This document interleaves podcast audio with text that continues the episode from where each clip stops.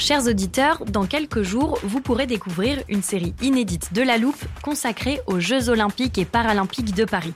À trois mois de la cérémonie d'ouverture, on s'est demandé comment réussir ces JO. Les transports sont-ils prêts à affronter les milliers de touristes? Le dispositif de sécurité est-il suffisant? L'enthousiasme sera-t-il finalement au rendez-vous? Pour répondre, on plonge durant cinq épisodes dans les archives des éditions précédentes, accompagnés des journalistes de l'Express. C'est à retrouver à partir du 13 mai sur toutes les plateformes d'écoute.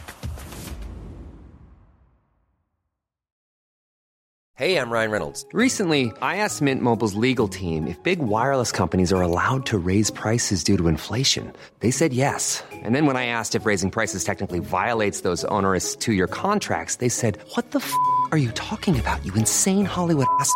So to recap, we're cutting the price of Mint Unlimited from $30 a month to just $15 a month. Give it a try at mintmobile.com slash switch. $45 upfront for three months plus taxes and fees. Promo for new customers for limited time. Unlimited more than 40 gigabytes per month. Slows. Full terms at mintmobile.com.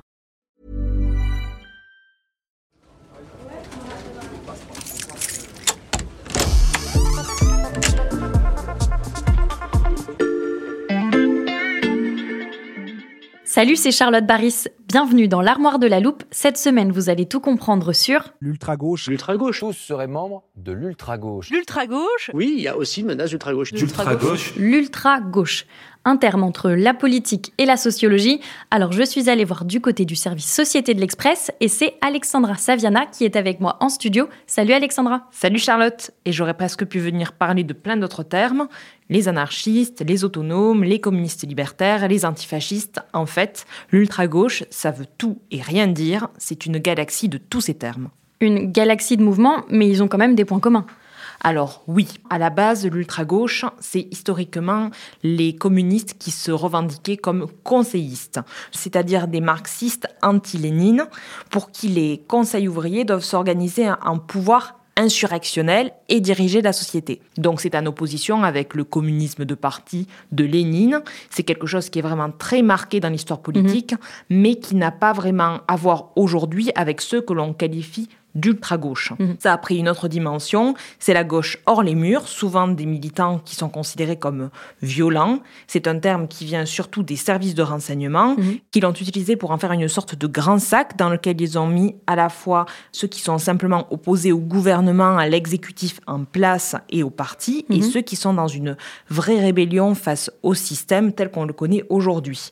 Ce qui les réunit surtout, c'est la pratique du black bloc. Alors pour expliquer, ce sont des gens qui s'habillent en noir, visage caché avec une cagoule et des lunettes de ski, qui sont en tête des cortèges et qui cherchent à aller à l'affrontement avec les policiers. Et depuis quand en France on emploie ce terme d'ultra-gauche quand on évoque ces manifestants? Alors, euh, le terme ultra-gauche est très utilisé depuis le début des années 2000 par les services de renseignement, mais c'est un mouvement dont on a beaucoup commencé à parler à la fin des années 2000, notamment avec le groupe de Tarnac. Un de ses membres, Julien Coupa, est soupçonné d'avoir saboté un caténaire SNCF avec plusieurs autres personnes. Alors tous ces gens ont été relaxés, en tout cas pour le terme d'entreprise terroriste, mais ils ont quand même publié un manifeste qui s'appelle L'insurrection qui vient, qui sert un peu de base intellectuelle au mouvement d'ultra-gauche aujourd'hui, et leur légende est toujours vivace, même s'ils sont moins actifs, soi-disant, aujourd'hui. Et ces militants d'ultra-gauche, on les a vus vraiment gagner en puissance avec Notre-Dame-des-Landes dès les années 2010. Ils ont en plus gagné un cran supplémentaire avec l'arrivée des Black Blocs vraiment en manifestation en 2016 avec la loi travail. Pendant les Gilets jaunes, le mouvement autonome, qui est une partie de l'ultra-gauche, a apparemment pris possession et vraiment pris le lead, entre guillemets, de ce grand sac de mouvements contestataires. Et maintenant, avec la montée en puissance de la protestation contre la réforme des retraites, ils sont en train de reprendre le dessus et on en reparle. Alexandra, est-ce qu'on a une idée du nombre de personnes qu'on peut désigner comme appartenant à l'ultra-gauche? Alors, c'est très très compliqué de savoir qui est précisément dans l'ultra-gauche et qui ne l'est pas. Ce qu'on peut dire, c'est que ce sont des personnalités hors du système. Et alors là, combien sont-ils? 3 000, 5 000, 10 000 Combien sont violents? Combien ne le sont pas? C'est très complexe, mais d'après le ministère de l'Intérieur, il y a environ 2200 militants d'ultra-gauche qui sont fichés S. 42 sites sont particulièrement surveillés aujourd'hui. Alors certains sont des bastions du mouvement autonome dont je te parlais, comme Rennes, comme Nantes avec Notre-Dame-des-Landes par mhm. exemple, comme Lyon, mais il y en a aussi dans des petites villes comme Saint-Étienne par exemple. Mais ce qui est clair, c'est qu'ils ne sont pas regroupés en association et pas non plus regroupés en partis. Pas d'association, pas de parti politique. Comment ils s'organisent alors? Ils s'organisent via des sites alternatifs, des boucles de messagerie cryptées. Il n'y a pas d'organisation verticale parce qu'ils vivent par réseau affinitaire, mhm. c'est-à-dire par du relationnel de 10, 15 personnes qui se font et se défont au gré des amitiés et des inimitiés. C'est pour ça que c'est très mouvant et donc très difficile à surveiller. Euh, ils ont en tout cas la culture du sabotage, c'est-à-dire que parfois ils vont incendier des commissariats, ils vont tenter de saboter des usines aussi, ou alors des éoliennes, la liste est très longue.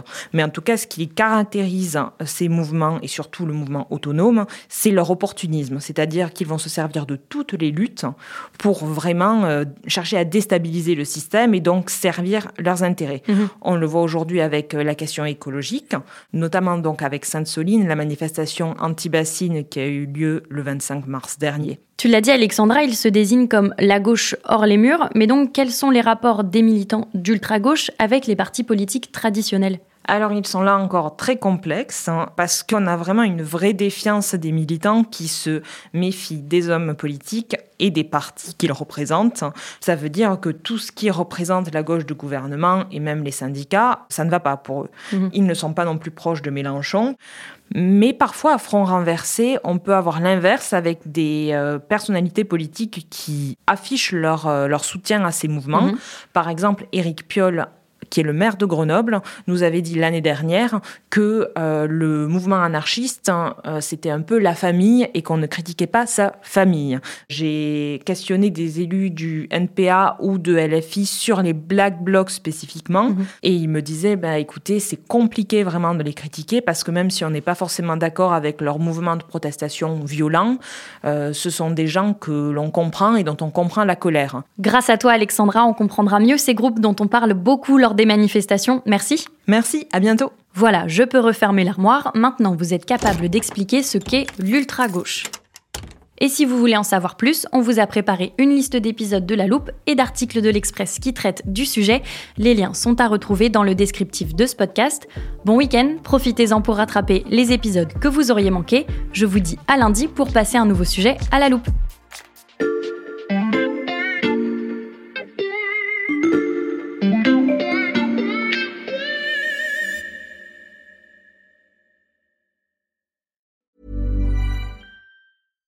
Hey, it's Paige DeSorbo from Giggly Squad. High quality fashion without the price tag. Say hello to Quince. I'm snagging high-end essentials like cozy cashmere sweaters, sleek leather jackets, fine jewelry, and so much more. With Quince being 50 to 80% less than similar brands. And they partner with factories that prioritize safe, ethical, and responsible manufacturing. I love that. Luxury quality within reach. Go to quince.com slash style to get free shipping and 365 day returns on your next order. Quince.com slash style. Catch those springtime vibes all over Arizona. Break out of the winter blues by hitting the water at one of our lake and river parks. Take a hike among the wildflowers. Just make sure to stay on the trails and leave the flowers for the bees. Discover Arizona's best kept secret and visit azstateparks.com slash amazing to start your springtime adventure.